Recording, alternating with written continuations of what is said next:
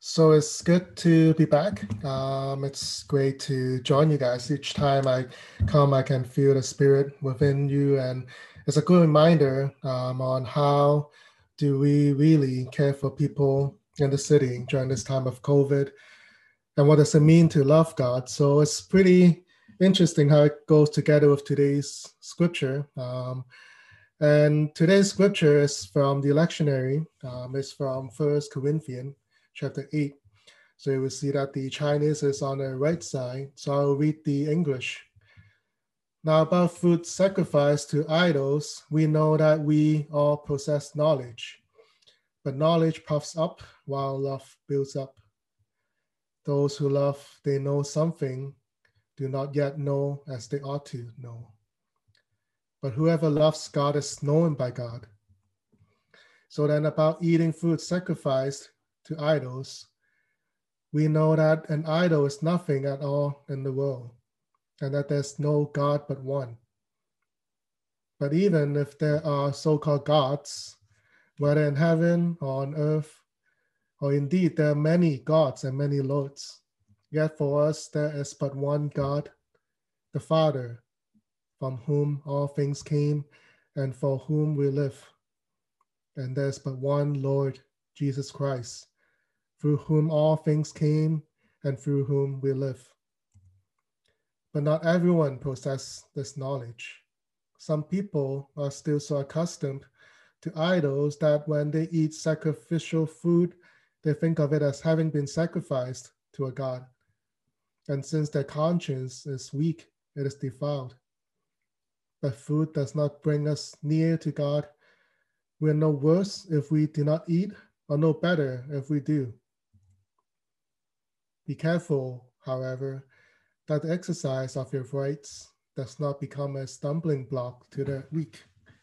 For if someone with a weak conscience sees you with all your knowledge eating in a temp- idol's temple, won't that person be emboldened to eat what is sacrificed to idols?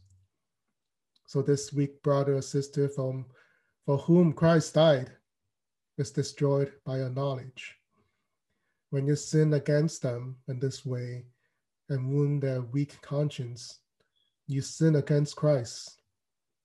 Therefore, if what I eat causes my brother or sister to fall into sin, I'll never eat meat again, so that I will not cause them to fall. So that's the passage for today. And I think it's really interesting how this passage speaks to us and the society was so divided and so much different opinions. People think that they have the right information, right facts, right knowledge. And we often get into a lot of discussions in the online forum or social media that's really dividing. Um, so I think this is a really timely passage for us to reflect on. So let us pray and ask God to speak to us. Lord Father, we thank you for letting us be here together in each of our own homes and warmth, and that we have this technology that we can worship you, even though we're separated in our own homes. But we know that not everyone is as lucky as we are, not as everyone as blessed as we are. So we give thanks to you that we don't give take it for granted. And Lord, I ask that you fill our hearts with your Holy Spirit help us to open our hearts so that in places where it's hardened and stubborn, Lord, I ask that you soften our hearts with your Holy Spirit, with your love, with your grace, so that we can see how this passage, how this teaching is speaking to us, what we're experiencing, what we're going through today. Help us to learn and know you more, Jesus Christ, so that we can live and spread the love that you gave us to others. We thank you, Lord. We pray all these in the name of the Father, Son, and Holy Spirit. Amen.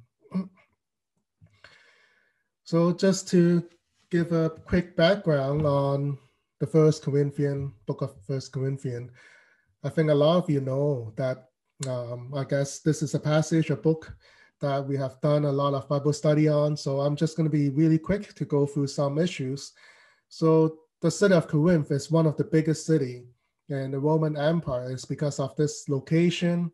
It's right uh, between two oceans and a lot of trade going on so that people can save a lot of sea travel uh, to go through that loop.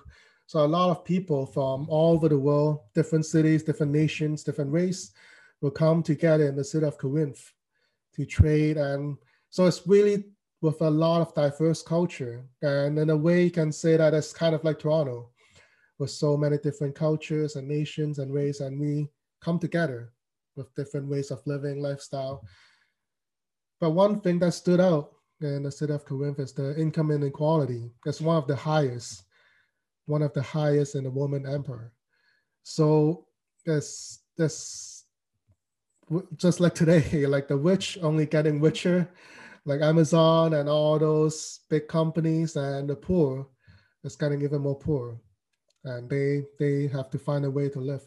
So the income inequality is really divided, dividing the classes the social status and how they live. So there's a lot of division that translated into the church.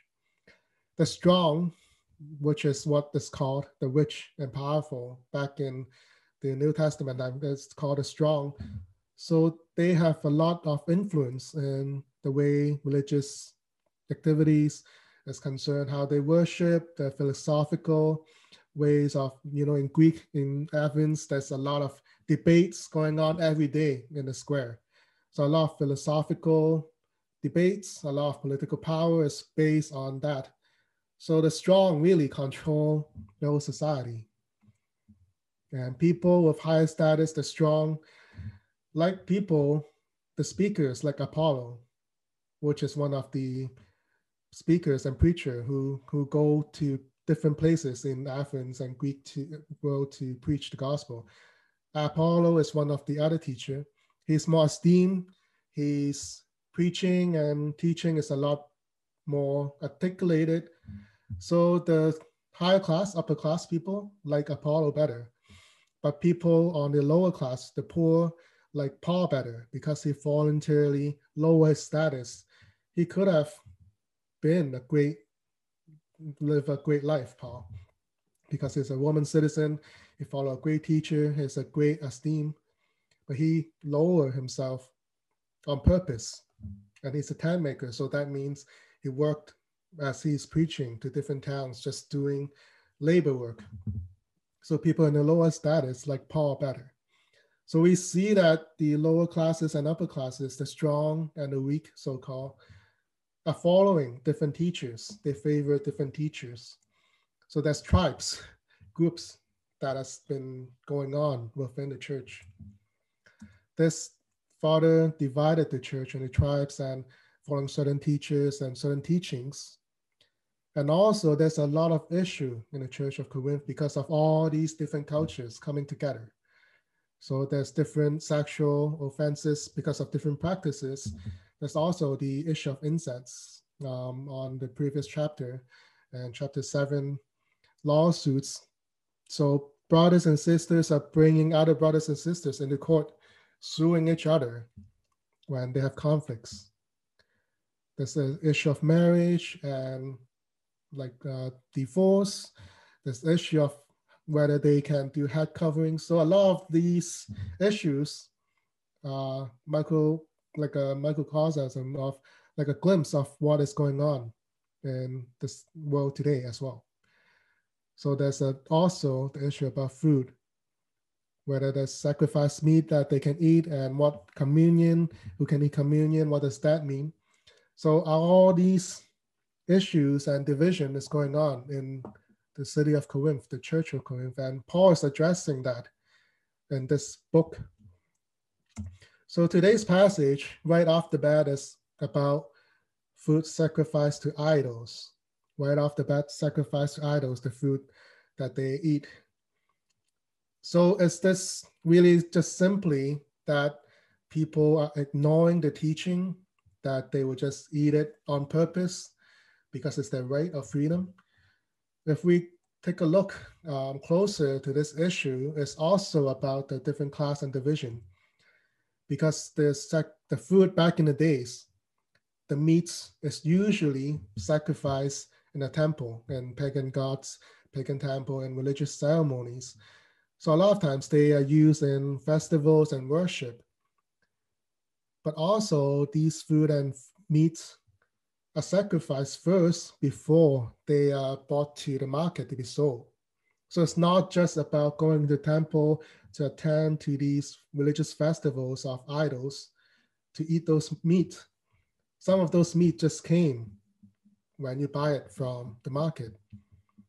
So for the Jewish community, because they have been following the law of God, that they know Yahweh is the only God, they have been having carving out their own market to just stay away from all these meats. So for the Jewish community, they have their own market to stay away from the meat that have been sacrificed, but not so for the Gentiles and the Greek in the city. And also because it's part of their daily life. Imagine the rich, the upper class, it's part of their normal routine. So they go to cultural gatherings, like a play in the temple, like a cultural event, weddings, uh, business meetings, have banquets. So all these are part of their daily lives.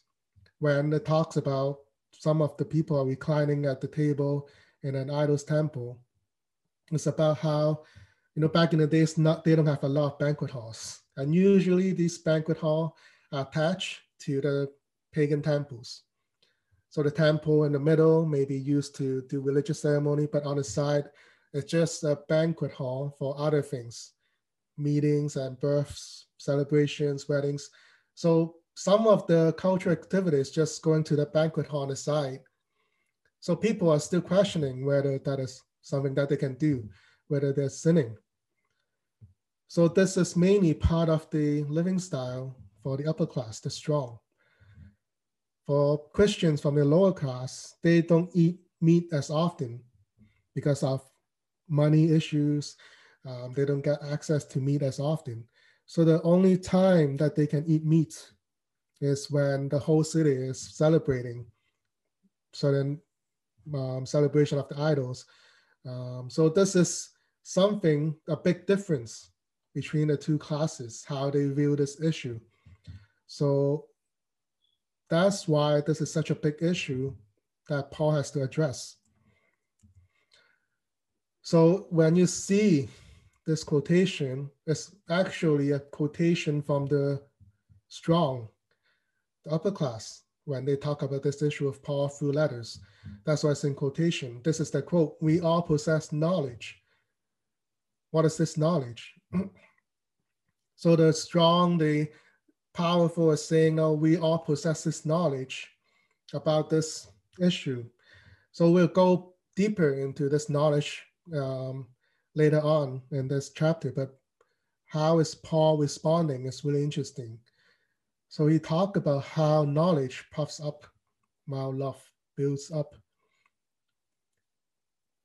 So what is knowledge? Let's take a moment to define what knowledge is in general. So in the dictionary, knowledge is about acquiring facts, truth, principle uh, from investigation.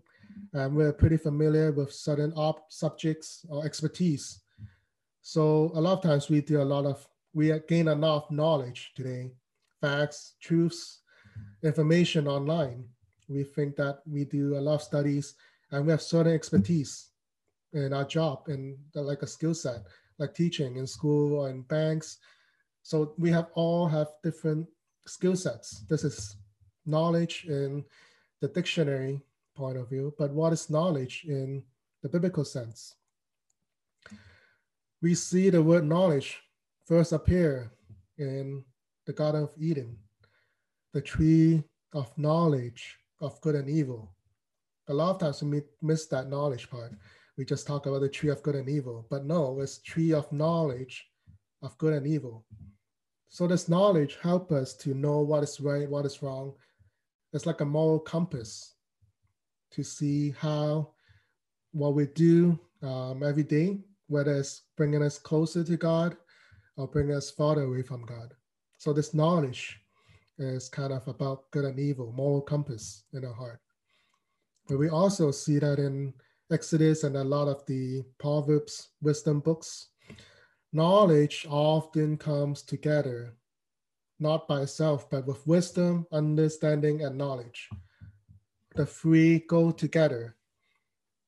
The three go together, and often is not the first one, not the first thing that mentioned. It's wisdom, understanding, and knowledge. So a lot of times we have facts and information, but wisdom is what help us to understand those facts on a deeper level. It connects us with the wider context so that the understanding will come through the wisdom. And knowledge is just information in certain point. And fear of the Lord is the beginning of knowledge. So we know that this also knowledge always ties to God, knowing God, knowing what God likes, what He's jealous of, what God is like. So knowledge always goes back to knowing God. And a lot of times the fool, people who despise knowledge, despise wisdom and instruction. So the three always go together in the book in the Old Testament teachings. So now Paul is responding to the strong, the proud. we all possess knowledge, but Paul's response is knowledge puffs up while love builds up. So what does puff up mean? Knowledge puff up. Puff up is like a puffer fish. Like you, we all seen that puffer fish. Like it's really slim, but then when it's scared, it wants to inflate this whole body of air so that it looks bigger, so that it will scare off prey and that but then it's filled with nothing but air. It's filled with nothing but air. It puffs up. And we see that earlier in chapter four. This puffs up as the same word as arrogance. So knowledge, a lot of times, lead us to arrogance. We think that we know things more. We know better than the other people. And when we uh, have this arrogance, we put other people down. We put other people's knowing and their knowledge and their life experiences down because we have more knowledge. So Paul is telling people, the strong, that yeah, you have knowledge, but it's just hot air. it just leads to arrogance. And a lot of times we see the church division is being fueled by this knowledge. They're justifying their behavior, the incest and the sexual immorality, and then going to their favorite teacher, dividing amongst themselves of this knowledge. They're using the knowledge to justify the, the behavior that led to a lot of division and issues in the church. So this is a warning from Paul that we should be careful of what we do with our knowledge.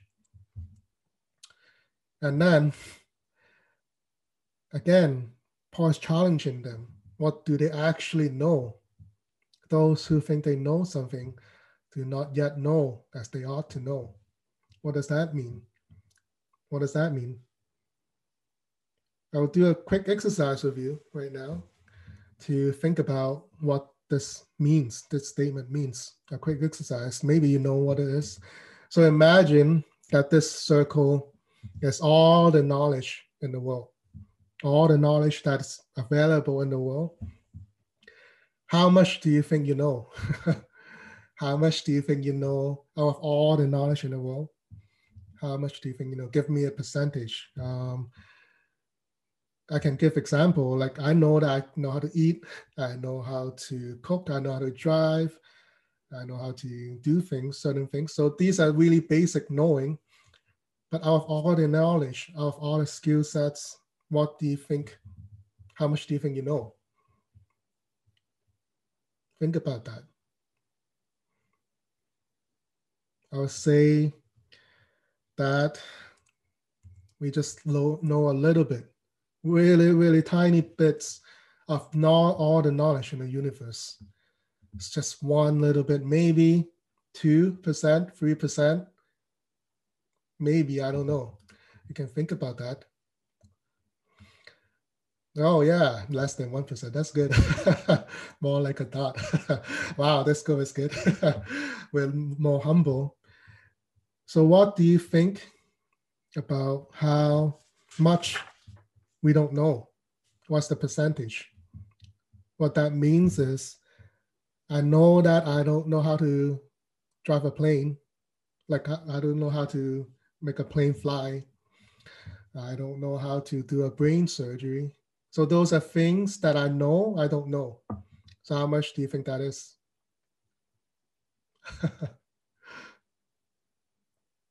hmm. Things that you know you don't know. How much do you think that is? I don't know how to do open heart surgery. I don't know how to fly a plane. you, you want to give it a try. Yeah, maybe just YouTube on the side and then you can do it on real time. so maybe this is something like I'm giving us some good, really generous percentage. So we know certain things that we know is available out there, skills that we know other people do, but we know that we, we don't know about it, and it's okay. They have each have their expertise and specialization, and it's okay. They can do their job, and we can do ours. So, what do you think? There's, um, I'm not going to go too far into this, but there are also things that I thought that I know, but I don't actually know about it.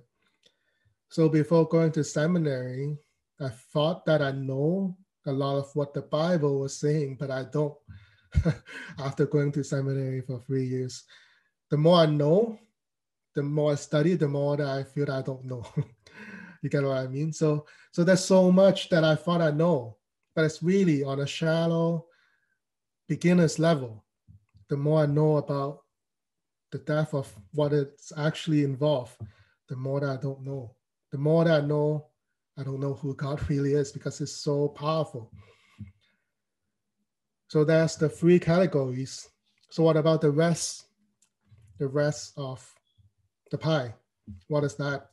What do you think that is? So that's the what I know, that I know.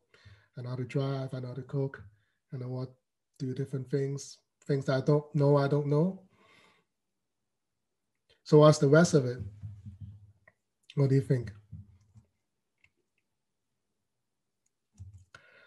The rest of it is that I don't know that I don't know. There's a lot of things, a lot of things that's out of my imagination that's happening underneath that I don't cannot possibly imagine. I don't know whether there's a new species, uh, thousands of species I don't even know exist. I don't know that because I don't know whether it exists or not. There's a lot of things that's happening underneath in politics, in governments. I don't even know what's happening, right? So those are things that's happening in the universe. Thousands of galaxies and stars that I don't even know exist. Maybe I don't even know that. So I'm trying to say through this exercise is that we think we have a lot of knowledge, a lot of information because of internet, because of this information explosion these 10, 20 years. But we just know a little glimpse, little glimpse of what's out there. So Paul is saying that we should be careful to know, to think what we know. It's just glimpses and starters. Those who think they know something do not yet know as they ought to know but whoever loves God is known by God. So we don't need to acquire all the knowledge in the world. There's no point, no way. Maybe when we go back to heaven, be with God, we have eternity to find out. But a lot of things we don't even know about. And but the most important thing is knowing God. Knowing God. What does knowing God mean? knowledge puffs up, but love builds up. Knowing God means love because God is love. Knowing God means loving God. Love. edifies and builds us up from the ground up. Doesn't it's not just hot air. Love is the foundation of all our being and how we measure ourselves as Christians, our conduct and behavior. Love trumps knowledge and information. So, this is the premise of this passage today. Before we actually get into the issue of idol meats, the discussion of knowledge and love is actually the more important part. So, having laid this groundwork, then it will be easier to solve the issue of whether eating idol meat is right or not. And Paul further talks about how if we have knowledge of angels but do not have love, speaking in tongues but do not have love, we're just sounding noises. If we have the gift of prophecy, knowing all the mystery and knowledge in the world, and we have faith that move mountains but do not love, we have nothing. If I possess, if I give all I possess to the poor and give over my body to hardship, that I may boast, but do not have love, I gain nothing. Even though we, we can all do all these things, serve the poor, the homeless, we have these special skills and knowledge and gifts from God. We do all these things to serve the world, preach the gospel. But if we do not have love, it means nothing at all. So Paul's emphasis is about love as throughout this book in the Corinthians. Because a lot of times we boast what we have done. We show off on social media or IG, you know. So so it's about being humble and also showing love to others. That's the premise and the first condition.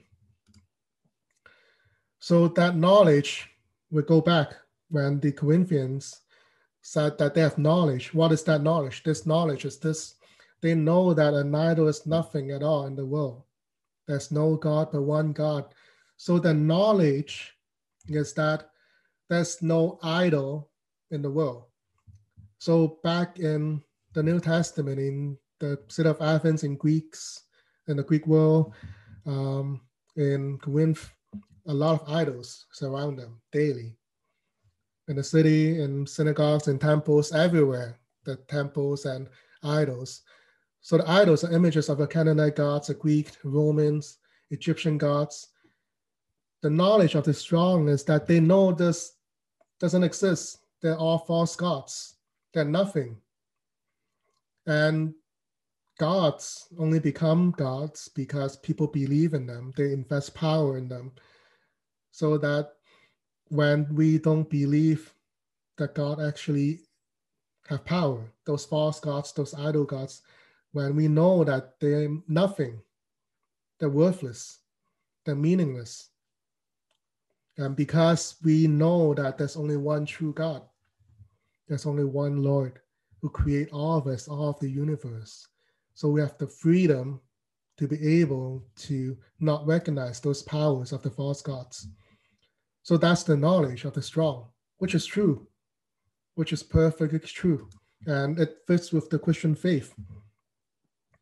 So that's why this is justifying the action that they can eat the food and meat that's offered to these worthless gods because they know that they're nothing at all. They mean nothing to them, so they can eat it because they will not contaminate their body, their conscience. It doesn't mean that they will sin because that's nothing at all. So, because of this knowledge, they can exercise their right and freedom to eat and attend to those events, share meals at the temple because their conscience is not troubled. They don't really care about this because they know that the idols is nothing at all. It doesn't mean anything to us. As long as we follow the one God, that's okay. And it's true. And that's that's exactly right. Paul also agrees with that as well. But but Paul is saying not everyone possess this knowledge. The strong is saying we all know this. This knowledge is for everyone once we become Christians, we know that we all have this knowledge that those idols is nothing, meaningless. But Paul is saying, no, not everyone have this knowledge. Not everyone is strong as they are because they're still accustomed to the idols, because that's part of the way of living, they're part of the culture. And when they are so accustomed to these habits, when they actually eat it, if they follow your example, when they eat it, they will believe that they've sinned because the spiritual journey is not as mature as they are. So for them, when they eat those same meat, they believe that they have sinned. For people who, who are weaker, who does not possess the same understanding, we have to know that we are on different journeys in this path. Our relationship with God is different for all of us. Each brother and sister is different. So how this is the this is the issue that Paul is saying. And the most importantly is that the food does not bring us near to God. We are no worse if we do not eat it. We're no better if we do. So Paul is not really saying whether they can do it or not. Paul is just pointing out you can eat it, but it doesn't help you bring you any closer to God if you eat it. And it doesn't like like you're not missing much if you're not eating it. You're not bringing it any closer or farther from God if you eat it or not. But we're doing this with love because of our brothers and sisters. It's a sacrificing our freedom. Instead of sacrificing our freedom, I don't think so.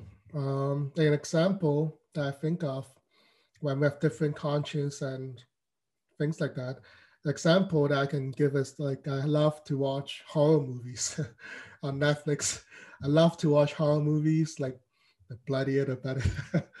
because I believe when I watch horror movies, I get a glimpse of what the fears, people's fear is put into the drama or the film. I get a sense of what people's fear are, what they're worrying about.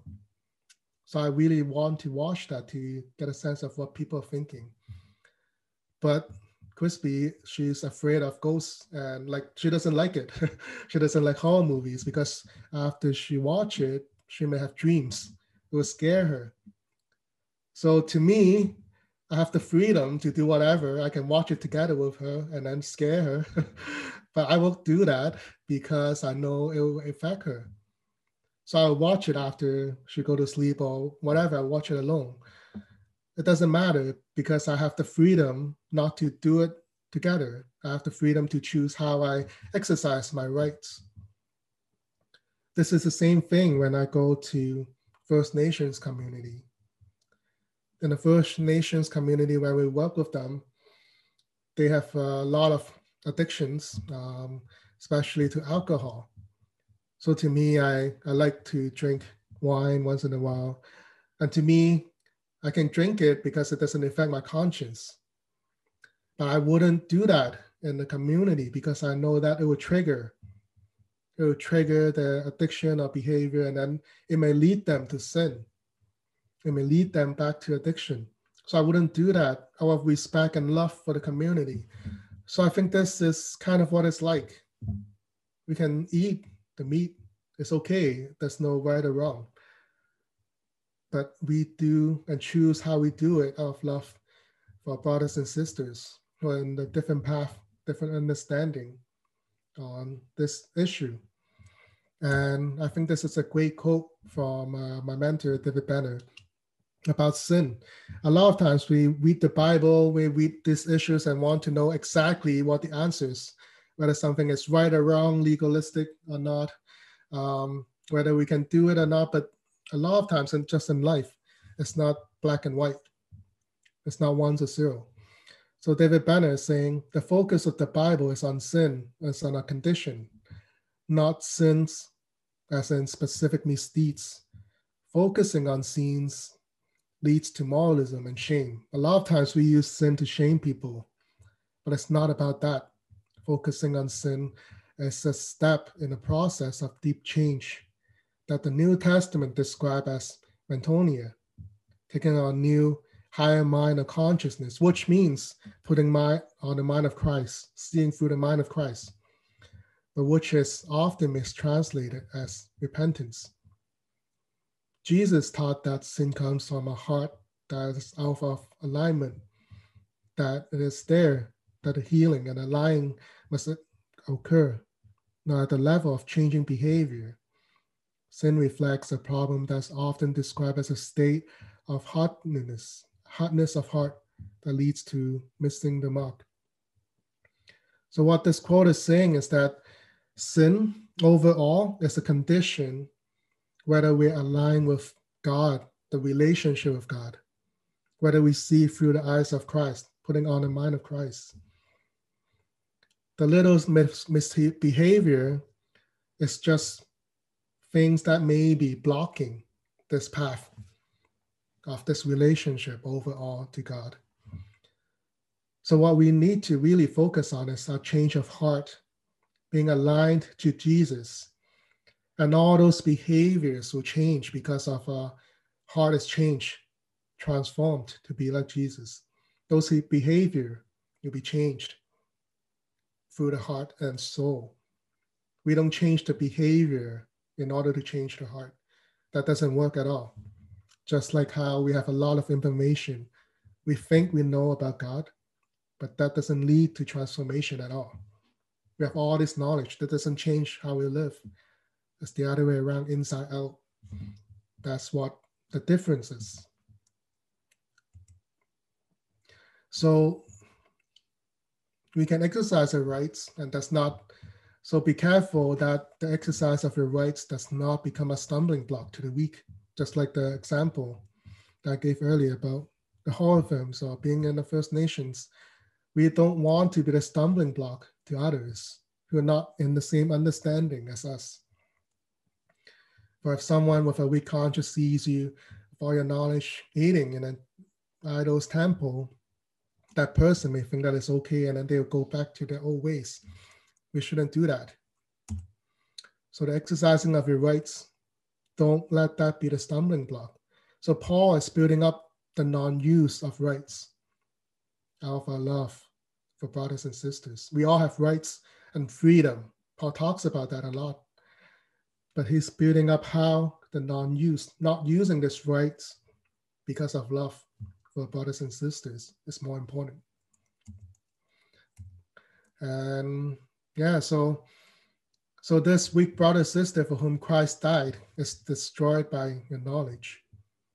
So again, Christ is back here.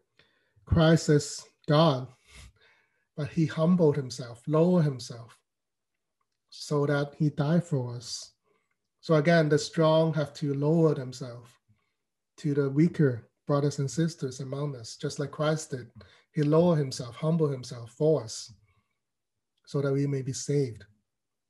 So when we sin against, when you sin against them in this way and wound this, we conscious you sin against Christ. So therefore, if I eat what I eat causes my brother or sister to fall in sin, I'll never eat meat again, so that I will not cause them to fall. So for Paul, not just meat that's sacrificial to idols, just all meat anything that may cause others to fall, he's not going to do it because of his love for others. So, what does that mean for us today? How do I apply to the context today? So, I think the main takeaway from this is let us be humble, just like that pie chart.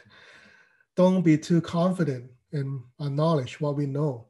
I know we read a lot of information, a lot of books, we do a lot of YouTube videos, a lot of webinars, but those are knowledge that is just still a glimpse of all there is in the world. A lot of things we don't know about. And love and knowledge always comes together, forms the basis of our Christian faith.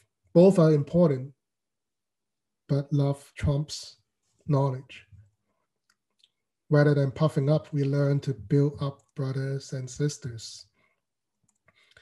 And I believe that this also speaks to how we have to sometimes go to the ancestors' grave, the meat. So, so I think a lot of us have discussion on that. It doesn't matter to me whether I eat it or not. To me, it means nothing. It's just a respect for the ancestors and my relatives who are there. I don't put the incense in front of the grave. When it's my turn to go, I just go and pray, have a moment of silence and pray for my ancestors in remembrance of them, for thanksgiving to what they have done. That's what I do. And afterwards, we have like seal yolk and all this chang and, and all this chicken, right? I would just eat it because else it's a waste. so to me, it's not a conscious to, like it doesn't, I'm not sinning because I know that's just a remembrance, act of remembrance. So just like what Paul is saying, there's a lot of freedom in Christ. If it doesn't, your conscience is not bothered, it's not troubled, it's okay. You can pray to God about it. You can ask God about it. And fasting, like a lot of times when we fast, our brothers and sisters fast in Lent, I hope that we don't do something to trigger them. when someone is fasting not to have chocolate or coffee, you don't go next to them to eat or drink coffee, right? You don't do that on purpose. so this is something that we learn to love each other. And also that political issues, social issues now, we're being divided into colors and sides, right or left, whatever it is. A lot of times people, uh, relationships are being torn apart. Again, go back to that knowledge thing. We have to be humble that we don't know a lot of things underneath. We don't have the absolute truth. If we know that we don't have the absolute truth, then let us be more humble. And when we talk, talk about it with love and gentleness. And when that person does not have the same understanding as you, just leave it. Just walk away from that argument. And this also applies to church and uh, the different denominations and doctrines. There's a lot of debate and a lot of times it's kind of torn the church apart.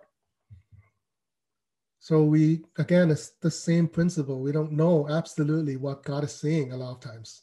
We can take a best guess. We have different studies and interpretations, and it's okay. Let us just agree to disagree. The ritual ceremonies.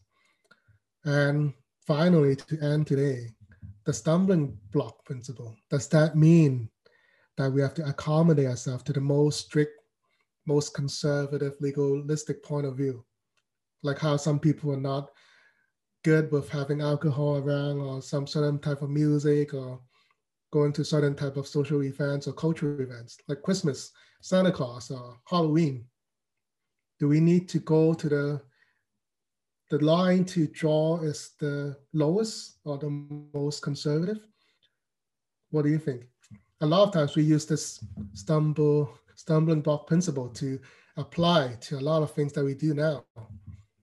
And it's difficult because we have all this different understanding of God, different knowledge of God. So to me, I think that, and I believe what Paul is saying is that Paul's concern with those who are weak in conscience, which is true. But if it's not to the point of them being destroyed, or that their soul will be destroyed or joined to idol worshiping, or jeopardizing one's faith or salvation, then it's okay if it's not that serious. There's a lot of freedom. There's a lot of freedom in what we do and how we live as Christians in the world. There's no absolute answer. It's not right or wrong, zero one, black or white. This is life. And that's how crisis. He gave us a lot of freedom, and the main principle is love, loving God. If that doesn't bother us personally, there's a lot of room that we can maneuver in and think about what this faith means to us. You can disagree or agree. I don't know, and it's okay. It's just my point of view. I hope that you can take this and chew on it um, and think about it and the way we live and relate to others, people, community in a society, people who are different faith from us. How do we love them when we have different beliefs? It's all based on love. So let us pray and that ask God to continue to put this teaching into our life.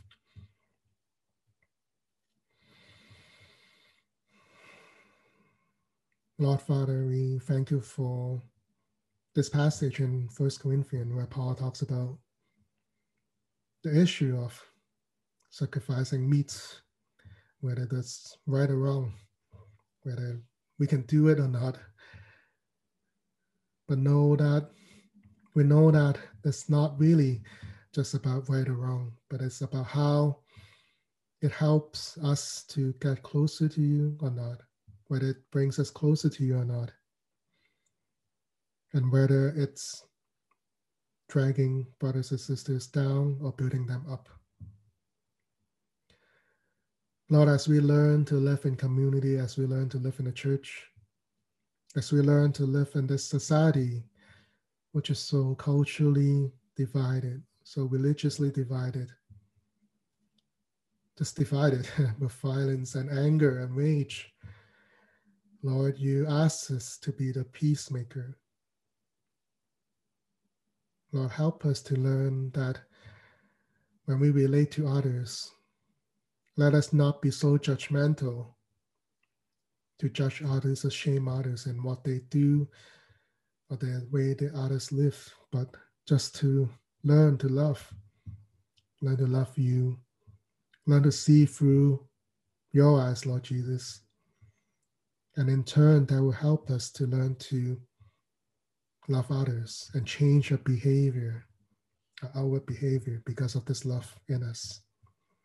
Let us be humble in what we think we know, because we just know the glimpse compared to who you are, Lord. You're Lord, Lord of the universe. You're all powerful. Your knowledge is not even something that we can imagine what it's like. Help us to learn to be humbled in front of you. Let us to be humbled in the community and in front of our brothers sisters. Let's learn to live together in love and harmony. Thank you, Lord, for today. Pray all these in the name of the Father, Son, and Holy Spirit. Amen.